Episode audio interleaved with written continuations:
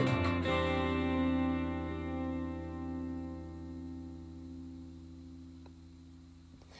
こんばんは。青年と未成年の狭間を行く角山照でございます、えー、今日はですね、世の中に蔓延している OB 会というものは、そのほとんどが大人のエゴによって仕組まれたものなのではないだろうかというお話をしようかなというふうに思います。えー、柿山テルはですね今大学2年生なんですけれども、えー、戻ること34年ですね、えー、僕にも高校時代というものがありましてですねその時、え僕はですね、え軽音楽部の部長を1年間やっておりました。そうなんですね。当時は、えー、真面目にあの学校だとか先生だとかに頭を下げたりして、えー、なんとかなんとか、えー、母校の軽音楽部ですね守り抜いたわけでありますけれどもあのそういうですねあの部長だったという関連付けもありましてえっと今年度から OB 会を発足しようかなというような、え動きが、え僕たちの母校の軽音楽部にありまして、えー、その発足に向けてのプロジェクトに携わるような形で僕も動いているわけなんでありますけれどもそんな中でですねやっぱりあの感じたこと大人になる前にしかわからないことなのか大人になっても分かっていることなのか分かんないですけれどもあのちょっと気づいたことについて発言しようかなというふうに思います。えーとですね、その帯会というものがですねそもそも、えっと、初代の部長ですね、え、約20年前の、えー、部長なんですけれども、えっと、うちの母校に軽音楽部を創設したといいますか、えー、作った方の今40歳ぐらいの、うん、おじさんというか、うん、便宜上おじさんと呼ばせていただくんですけれども あのその方がえっともともとバンドマンではあったんですけれどもあのそんなわけであの今はですね落ち着いたあの家庭生活を家庭生活というかあの家庭をあの築いていらっしゃる方なんですけれどもあのその方が、えっと、リーダーというかあの OB 会発足のあの第一人者として動いているわけなんですけれども、えー、そんなわけでですねあの今日ですね、えー、軽音楽部の母校のですね、えー、ライブに行ってまいりました。はいでですね僕たちの、え高校というものがですねえっと政令指定都市の、え隣の隣の隣の、え田舎ぐらいにあるような高校でありましてあのすごく要は田舎の高校なんですね。でですねだからねあの町からじゃ町まであの出てきてそこで高校生があのライブハウスでライブをするようなそういうような今日はライブだったんですけどもですねあのやっぱりコロナの関係でですねあまりあの外部のものは入れずにあの内輪でやっていた内輪でやっていたわけなんですけれどもあのそんな中に僕とかですねあの初代の部長のあのおじさんだとかそういう人はですねスタッフとして、うん、あの入っていったわけなんですけれども基本的に僕たちの、えー、高校の軽音楽部はコピーバンドを主にやっておりましてオリジナルをやっているバンドに関してはあ全然いないような感じですね。まあでもちょくちょく出てきているようなんですけれども本当に1学年に1バンドとかなんですね。そもそも1バンドじゃない1学年にバンド数がだいたい6789とかまあまあ多いあのー、バンド数で、はい、バンドを回しているんですけどもそもそもあの基本学部自体がすごく100人弱ぐらいいるようなあの巨大組織になっているので田舎の高校で100人あの軽音楽部に入っちゃったらもう一番部活の中だと多分人数が多いような部活になっているのでやっぱりそういう面でもちょっと難しさはあるんですけれどもはい。あの今日のライブを見ててちょっと思ったのがそのいやなんかすごくね あの説教みたいになっちゃうんだけどもなんかすごく大学の軽音同好会と同じようなことをあの高校生の僕たちの母校の軽音楽部はやっていたんだなということに気づきました。はい。それは僕らの時からなんですけれどもなんかそのコピーバンドをやって誰かの真似事をしてであのステージに立ってもちろんステージに立った時はあのやっぱ気持ちいいんですね。あのみんなから見てもらえるしあの熱い照明もあるしすごく大きな音を出せるので気持ちはいいんですけれども結局それはその時限りのあの快楽でしかなくてですねあの数時間後にはもう あの終わっちゃってるので長続きはしないような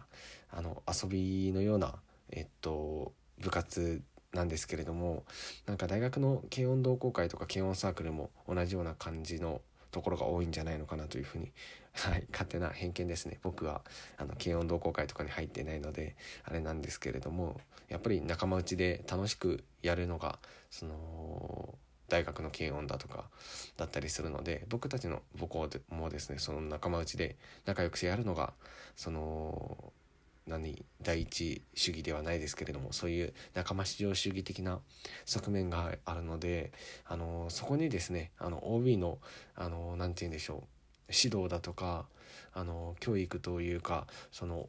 技術とかあの技量の側面とかあと音楽理論とかをあの教えに行くことであの高校のバンドではあるんですけれどもあの大会とかフェスとかに出て行ってあのだんだんだんだん有名になってあのこの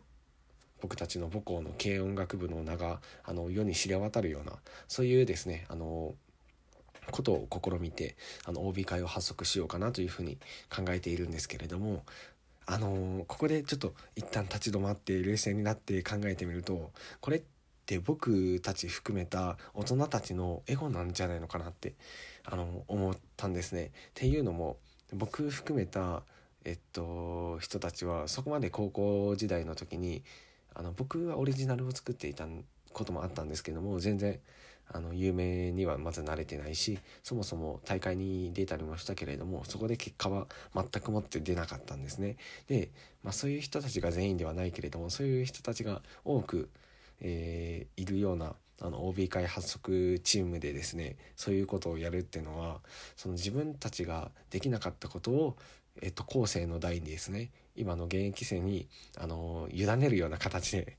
あのやっているように見えてなんかすごくそのバカな親がその自分の子にはあのいいようなあの大学とかあのそういう高学歴なところに行ってほしくてすごくあの勉強とかをあのどしかるような感じの構図と同じような感じが今の OB 会発足の動機になってないのかなというふうに思ってそれでいいのかなって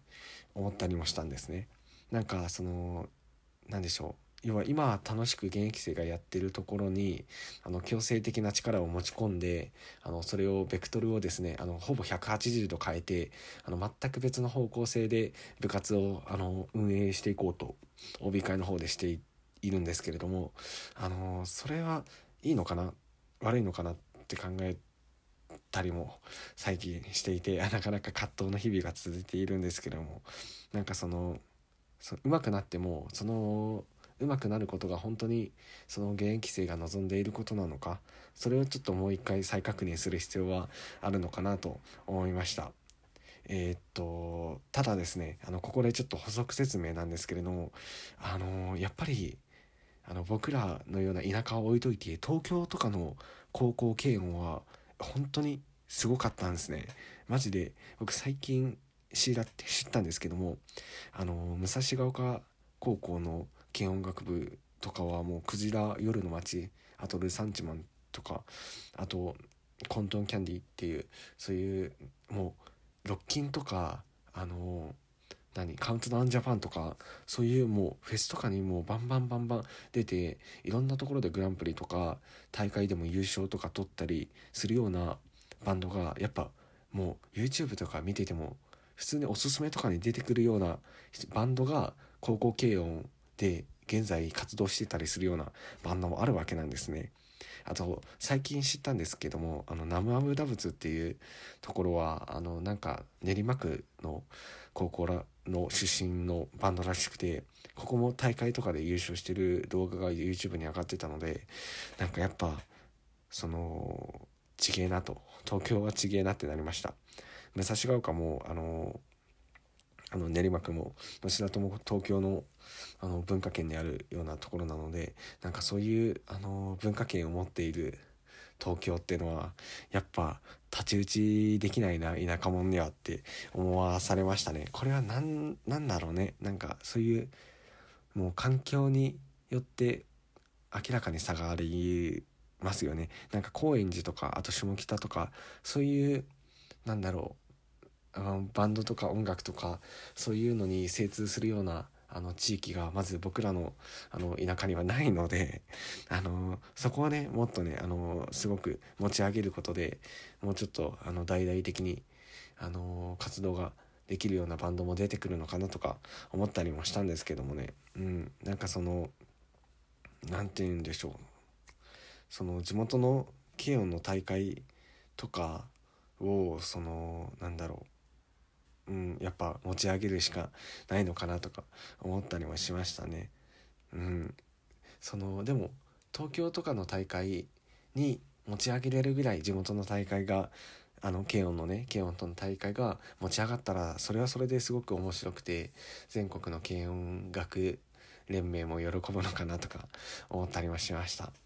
はい。で、やっぱりこの今回の僕が関わってる OB 会に関しては大人のエゴは確実にあることはあります。ただ、あのその先には確実に、あの子供たちというか すごいすごい、あの、4年、4年下ぐらいの子なんだけども、うん、現役生はね、そう、まだまだ子供ではあるけれども、僕も、やっぱりその現役生の、あのなんだろう、将来の活躍というか、そういうあの部活としての存在意義はとてつもなく上がるのかなとか思ったりしてみました。まあ難しいですけれどもねやってみるだけやってみて、ね、ここでもあの報告会をやろうかなと思います。おやすみなさい。